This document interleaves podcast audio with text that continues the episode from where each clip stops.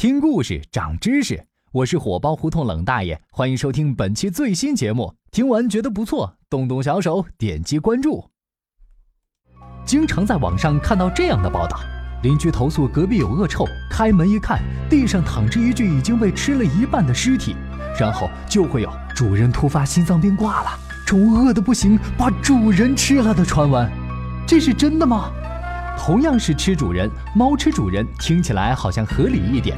狗在大家眼里一直是忠诚伙伴的形象，很多人倾向于认为狗不会吃人，特别是主人。然而，咱们假设一下，一间密封的房间，一具主人的尸体，两只饿得分不清爹妈的猫和狗。实际上，它们都是会吃主人的。首先，猫是肉食动物，狗是杂食动物。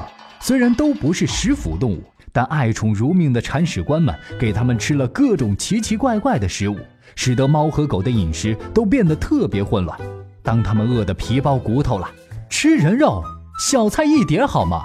其次，猫狗都有吃同类的行为，在它们眼中，如果同类受伤或已经死去，在不得已的情况下会选择吃掉同类。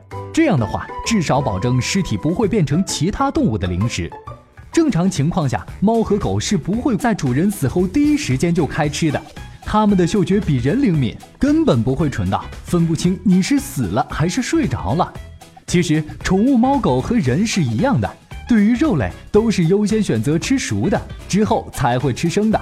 实在饿得不行，才会吃尸体或者腐肉。换个思路想，你也不吃腐肉，我们都不吃，但是快饿死的时候呢？是吧？闹饥荒时期，人吃人的事儿也很正常。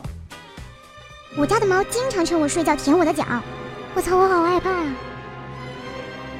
愚蠢的人类竟然觉得自己好吃，也太高估自己的味道了。是的，这是你家猫主的最真实的想法。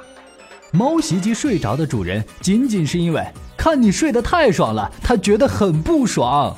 宠物狗就更不会无端端的伤害你了。你可是它万能的神啊！那什么样的宠物会毫不留情吃主人呢？迪拜富豪家的老虎、狮子、豹子，哪天要是看不惯主人嘚瑟，指不定就把它们当小点心了。至于你们养的猫啊、狗啊，放心好了，在他们眼里，你不过只是个铲屎的，仅此而已，不要多想。想关注我的私生活，微信公众号搜索“冷大爷的冷知识”。